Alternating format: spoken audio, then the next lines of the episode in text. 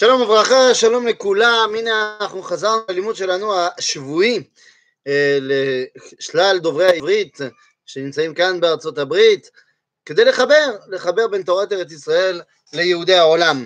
והיום אני רוצה לדבר איתכם על אחד מאבני היסודות של היהדות כולה, ובכלל שם כולו, אם זה אה, כראוי. מהו אותו עניין? אז לפני שאני אפתח, קראתם בכותרת שאני רוצה לדבר בחירה חופשית, אני רוצה לשאול שאלה פשוטה. היום העולם המוסלמי הולך וגובר בכל מיני חלקים של העולם, ואנחנו יכולים אה, להסכים עם המוסלמים, האסלאם, לא להסכים עם האסלאם. האם כל דבר שבאסלאם הוא לא נכון? בוודאי שלא. יש דברים שהם נכונים.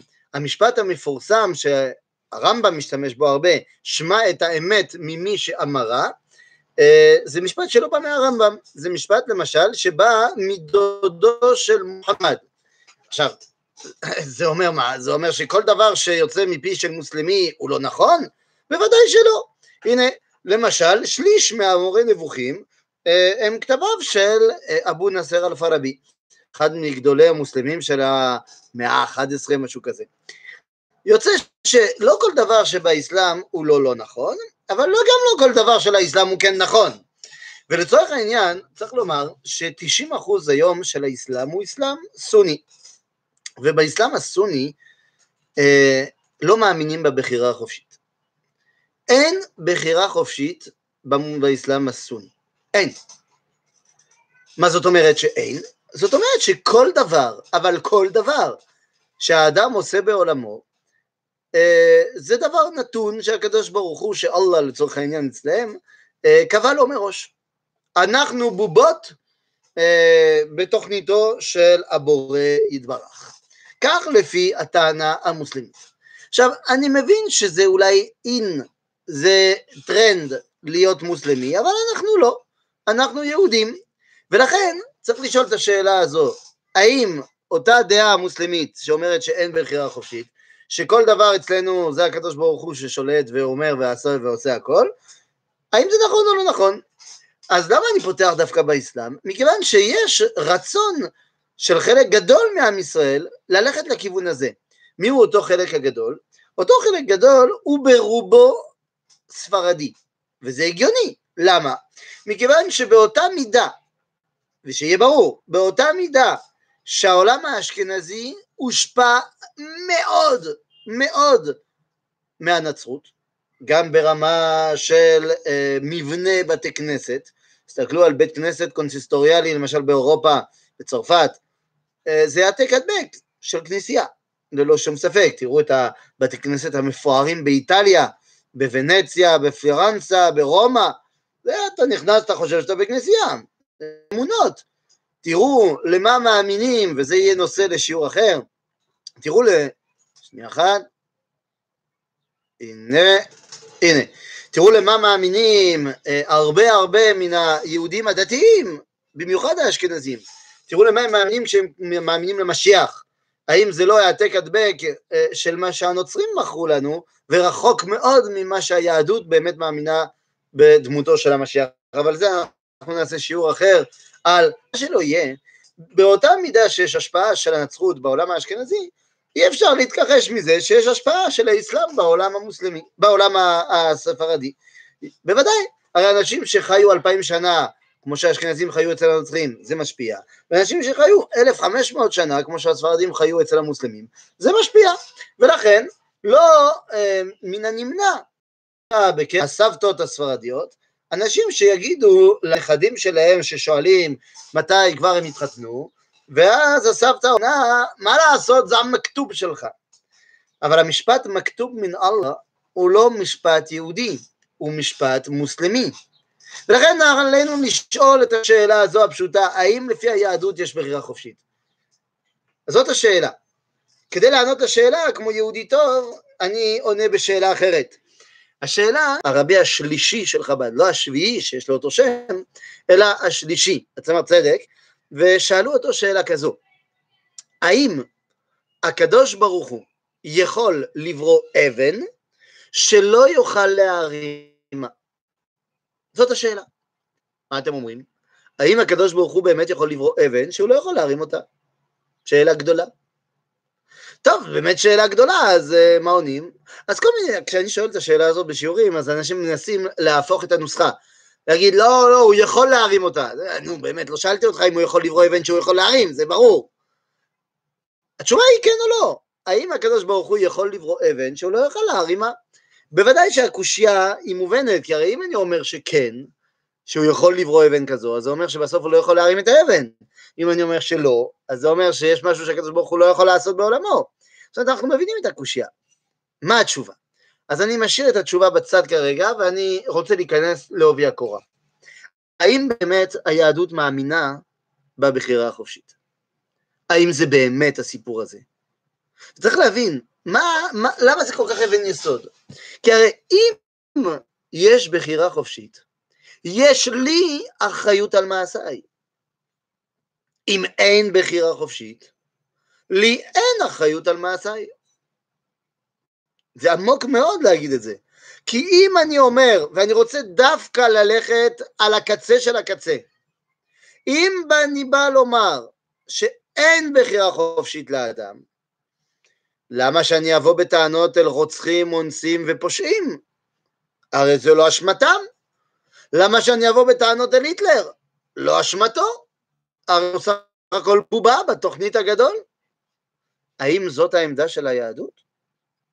לכן צריך לשאול, ואני רוצה להיכנס עם פסוק, עם פסוק של ספר מלכים למשל, סתם בחרתי אותו, יש, יש עוד מלא כאלו, אבל תראו, תראו על מה אני מתכוון. הפסוק אומר בספר מלכים א', בפרק י"ג, פסוק ב' וג', תראו מה כתוב. ויקרא אל המזבח בדבר השם ויאמר המזבח, כה אמר השם, כאן הנביא בא לבשר נבואה. הנה בן נולד לבית דוד יאשיהו שמו, וזבח עליך את כל כהני הבמות המקטים עליך, ועצמות הדם ישרפון עליך, ונתן ביום ההוא מופת לאמור, זה המופת אשר דיבר השם. הנה, המזבח נקרא ונשפך הדשן אשר עליו. מה אומר לנו הפסוק?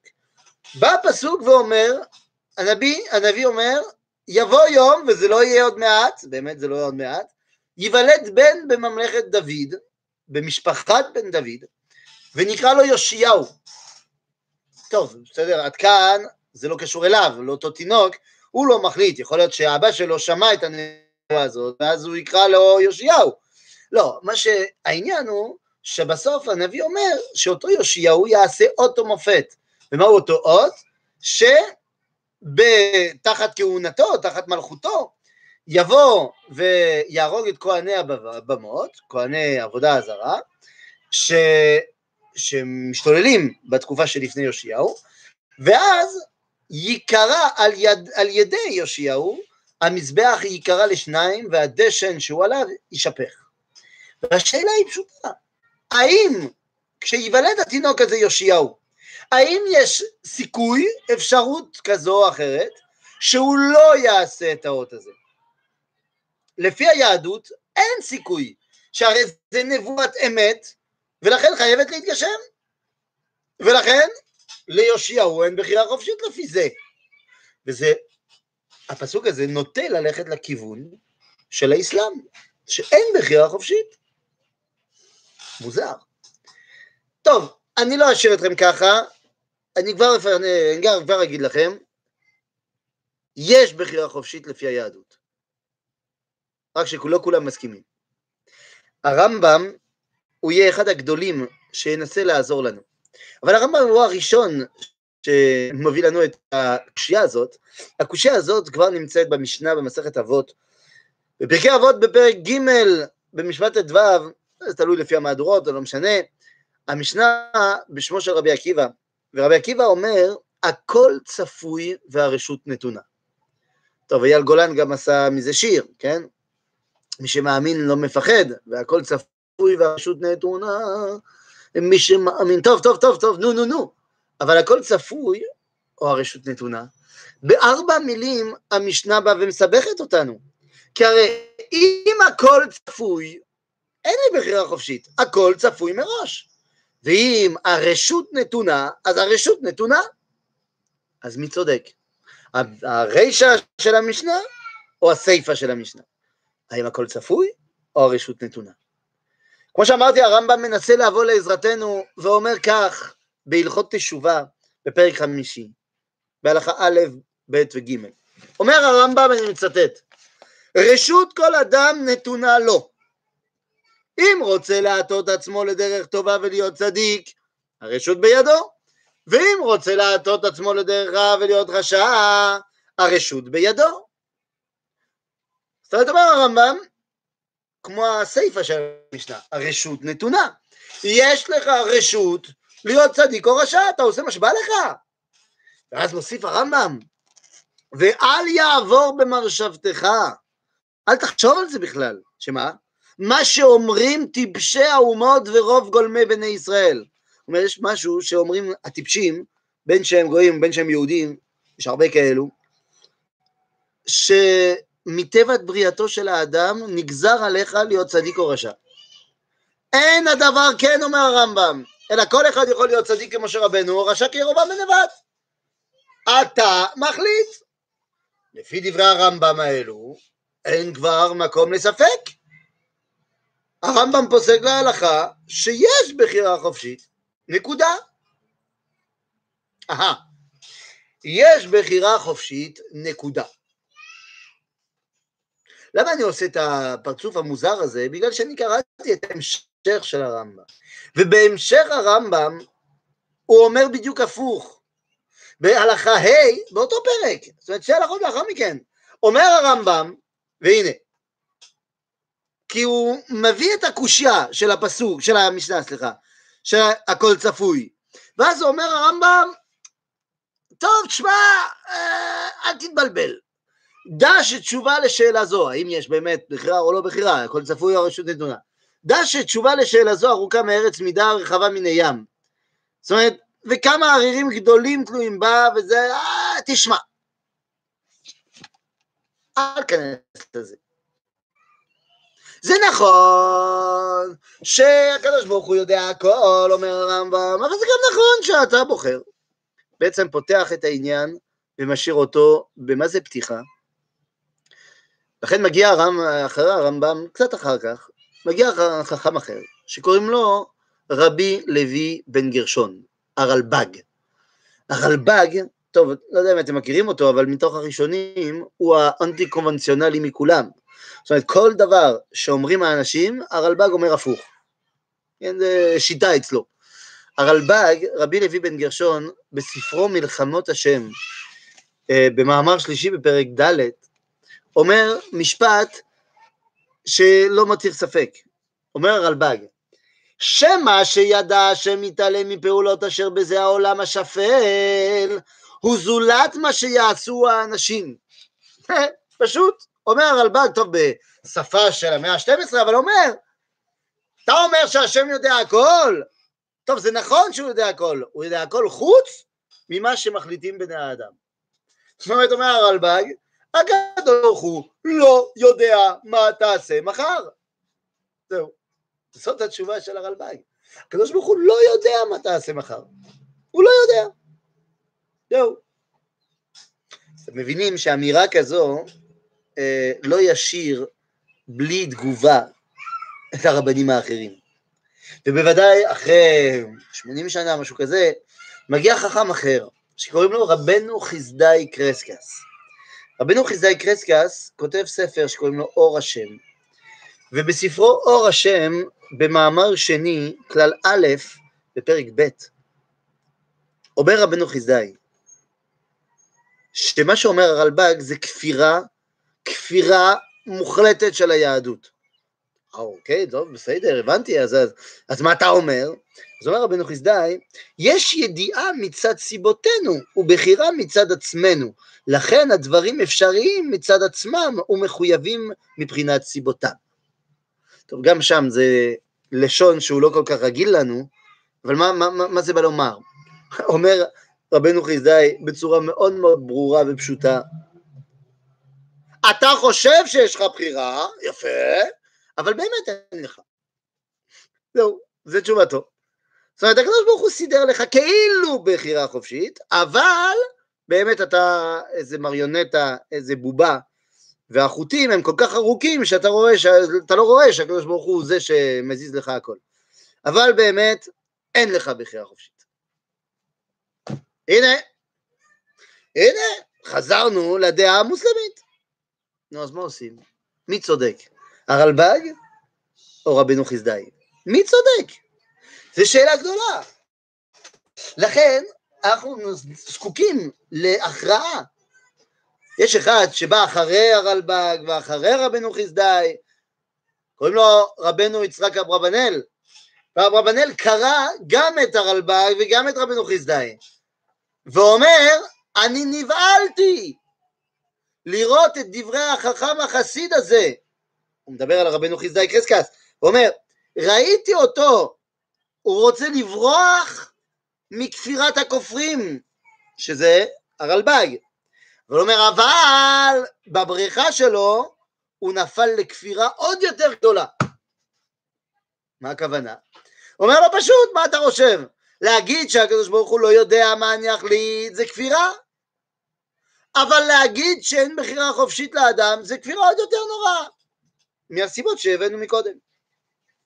לכן אומר רבינו יצחק, אברבנאל, ולכן אין לנו אלא מה שאמר רבנו הגדול. מי זה רבנו הגדול? הרמב"ם. אברבנאל אומר, תחזור לרמב"ם. זה תחזור לרמב"ם, אברבנאל זה, זה 400 שנה אחרי הרמב"ם, 300 שנה אחרי הרמב"ם. לא, לא, לא, אתה רוצה להבין? תחזור לרמב"ם. טוב, טוב, טוב, נו, הבנתי אותך, אז אני חוזר לרמב"ם. ומה אומר הרמב"ם? אומר כך, אה, אומר הרמב"ם בהלכה ה' בהלכות תשובה בפרק ה' כבר ביארנו בפרק שני מהלכות יסודי התורה שהקדוש ברוך הוא אינו יודע בדעת, בדעה שהיא חוץ ממנו, כבני האדם שהם ודעתם שונים, אלא הוא יתברך שמו ודעתו אחד, ואין דעתו של אדם יכולה להשיג דבר זה על בוריו. כיוון שכן הוא, אין בנו כוח לידע איך ידע הקדוש ברוך הוא את כל הברואים ומעשיהם, אבל נדע בלא ספק שמעשה האדם ביד האדם. ואין הקדוש ברוך הוא מושכו ולא גוזר עליו ולא לעשות כן וכן וכן. אומר הרמב"ם, תשמע, כמו שאמרתי מקודם, קשה לך, אני מבין, אבל אתה לא יכול להבין איך הקדוש ברוך הוא כבר יודע, אבל הוא כבר יודע, אבל אתה בכל זאת עושה מה שבא לך. נכון, קשה לך, זה בגלל שאתה חסר, אין מה לעשות. טוב, זה, זה, זה, עם כל הכבוד, לא עושים את זה. לא עושים את זה, אתה לא, אתה לא זורק פצצה לים ולא מוציא גלגלי הצלה, זה, זה לא הגיוני. מה אתה, אתה, אתה באמת, וזה לא אני אומר, הראב"ד אומר, הרייבד אומר, אחד הפרשנים הגדולים של הרמב"ם, רבי אברהם בן דוד, הראב"ד, אומר, לא נהג זה המחבר מנהג החכמים, שאין אדם מתחיל בדבר ולא יודע להשלימו, והוא החל בשאלות קשות, והניח בדבר בקושייה, וטוב היה להניח הדבר בתמימות התמימים, ולא יעורר ליבם, ויניח דעתם בספק, ואולי שעה אחת יבואו ויראו בליבם על זה. אומר הרעב"ד, מה אתה פותח נושא כזה, בחירה חופשית, לא בחירה חופשית, כן יודע, לא יודע, הרמב"ם, עזוב, למה דיברת על זה בכלל? אנשים היו ממשיכים להאמין בדברים שלהם, חמודים, ממשיכים להגיד שהקדוש ברוך הוא יודע הכל, וזהו, מה אתה פותח? גם היו, אומר, אומר, הרייבד אומר, אנשים היו פשוטים, פשוטים לא במובן השלילי, אומר, אנשים ידעו שהקדוש ברוך הוא יודע הכל, ומצד שני ידעו בכל זאת שיש לך בחירה חופשית, אז מה, מה אתה... אז מה, הרמב"ם לא יודע שלא ככה עושים? טוב, אז תדעו לכם שיש פרשן אחר על הרמב"ם. ואותו פרשן אחר קוראים לו הכסף משנה. על הכסף משנה אולי לא מכירים את השם הזה, אבל מכירים את השם שלו האמיתי. והשם שלו האמיתי, אה? והשם שלו האמיתי אה, זה רבנו יוסף קארו. רבי יוסף קארו, בעל השולחן ערוך, כן, הוא גם כתב פירוש על הרמב"ם, הכסף משנה, ומה אומר הכסף משנה? הנה אני קורא לכם, אה, אין מטבע של הזול להישבע, אלא כאמור שאין בנו כוח לדע איך ידע הקדוש ברוך הוא כל הברואים ומעשיהם. או, איזה תשובה של רבי יוסף קארו. אומר, מרן השולחן ערוך, תשמעו, אתם מתווכחים מה התשובה לשאלה של הרמב"ם. טעות, טעות גמורה. כי זה לא, אתה, הרייבד אמר שפתח הרמב"ם בשאלה ונותן תשובה, כאילו שאין תשובה. אבל אומר השולחן ערוך, זה לא נכון שאין תשובה. אין שאלה בכלל. אומר, אתה חושב שהשאלה של הרמב"ם היא, נפת... היא נשארה בלי פתורה, אבל זה לא. אומר השולחן ערוך, הכסף משנה, אין כאן שאלה, אתה טעית בזה שיש שאלה. למה? כי הוא אומר, זה כמו שאני אשאל אותך, תגיד לי, האור הזה של הפלורסנט, הוא מר או מתוק? ואתה לא תדע להגיד לי תשובה, זה בגלל שאתה לא יודע? בגלל שאין לך תשובה? לא, בגלל שהשאלה היא לא נכונה. המושגים של מר ומתוק הם לא קשורים לאור. נקודה. באותה מידה אומר לך רבי יוסף קארו, המושג של איך הקדוש ברוך הוא יכול לדעת מראש הוא טעות מיסודו לא בגלל המראש, אני שמעתי כמה פעמים אומרים, מה, איך הקדוש ברוך הוא יכול לדעת מראש? אבל אין מראש, כי אצלו העולם הוא, הוא עבר, הווה ויהיה, זה הכל מעורבב, אין, אין מושג של זמן של הקדוש ברוך הוא, מעל הזמן. אני אומר, נכון, אתם צודקים שהוא מעל הזמן, אבל הוא מעל הכל. אז איך אני יכול בכלל לברר מה רצונו? אלא אני חייב להניח שהוא רוצה להתגלות בעולם שלי, ובעולם שלי יש מושג של זמן. לכן צריך לדעת איך זה יכול להיות. אומר רבי יוסף קארו, המושג של הקדוש ברוך הוא יודע, הוא לא מושג נכון. כי הוא, הוא הרבה מעבר לדבר הזה. מה אתה שואל האם הוא יודע כמו שאתה יודע? אומר לך הרמב"ם, הידיעה של האדם זה לא הידיעה של הקדוש ברוך הוא, זה הקטע. לכן כל כך אין שאלה שמתחילה. כי כן, הקדוש ברוך הוא יכול לדעת וכן אתה יכול לבחור. למה? כי המושגים הם שונים לגמרי. עכשיו, זה לא עוזר לי להבין. זה, זה, זה, זה עוזר לי להבין בגדול, אבל לא עוזר לי להבין בקטן. אז אני רוצה להגיד לכם, זה מאוד מאוד פשוט. אתם יודעים מה מפריע לכם להגיד שהקדוש ברוך הוא לא יכול לדעת מה, אה, לא יודע מה אני אבחר מחר? למה זה מפריע? הרי ברור, מובן לכולם, מה מפריע להגיד שהקדוש ברוך הוא מחליט על הכל ואין לי אחריות על שום דבר. זה ברור, מובן מאליו מה הקושייה. אבל מה הבעיה בלהגיד שהקדוש ברוך הוא לא יודע משהו? הבעיה שאתם חושבים שבזה הקדוש ברוך הוא חסר. אבל זה לא. כי הרי אתם זוכרים את הפרעה מלך מצרים שהקדוש ברוך הוא מכביד את ליבו? לפי רבי עובדיה ספורנו, זה כדי להשאיר לו בחירה חופשית. לפי הרמב"ן, זה כדי להוריד ממנו את הבחירה החופשית כי הוא הגזים. אני לא רוצה להיכנס למחלוקת הזאת, אבל מכאן אני לומד שאפשר שהקדוש ברוך הוא יוריד מהאדם את הבחירה החופשית. יוצא שזה שהקדוש ברוך הוא לא יודע מה אני עושה מחר, זה לא בגלל שהוא לא יכול, בגלל שחסר לו משהו, אלא בגלל שהוא החליט לא לדעת. לכן אמר הצמח צדק, אתם זוכרים את השאלה הזאת על האבן? האם הקדוש ברוך הוא יכול לברוא אבן שהוא לא יכול להרימה? התשובה היא פשוטה. אומר הצמח צדק, לא, לא רק שהוא יכול, הוא גם עשה את זה. כשהוא ברא את הבחירה החופשית. הבחירה החופשית זה אבן שהקדוש ברוך הוא לא יכול להרימה. נקודה. לכן באמת יש בחירה חופשית. אה, טוב, בסדר, הבנתי, יש באמת בחירה חופשית, והקדוש ברוך הוא באמת לא יודע מה אני אעשה מחר. למה הוא לא יודע? כי הוא רצה לא לדעת. הוא יכול בצ'יק לדעת, אבל הוא רוצה לא לדעת. אז איך מסתדרים עם מה שאמרנו בפתיחת השיעור? על אותה נבואה שלכאורה מביאה אותנו למה, להבנה שהקדוש ברוך הוא שולט על הכל ואין בחירה חופשית.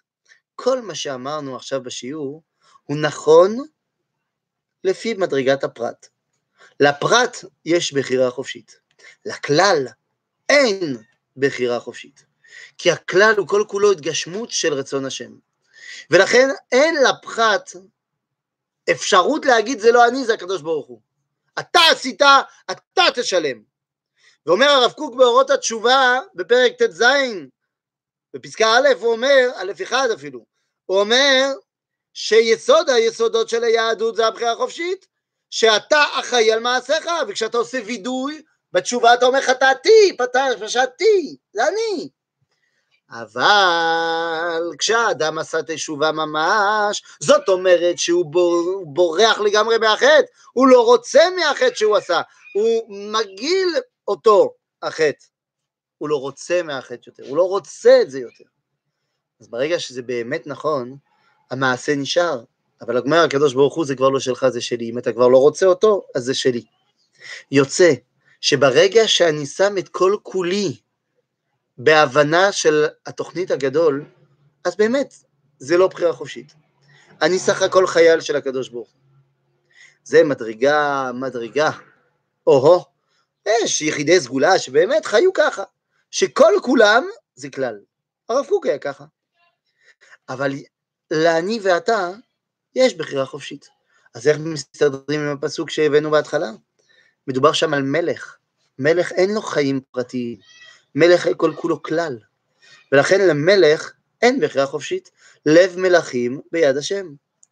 ולכן זאת התשובה. האם יש בחירה חופשית לאדם? כן, מלאה. לא בגלל שהקדוש ברוך הוא לא יכול לדעת, אלא בגלל שהוא לא רוצה לדעת מה תעשה מחר, כי הוא סומך עליך. ואם הקדוש ברוך הוא סומך עליך, אני גם סומך עליכם. שבוע טוב לכולם.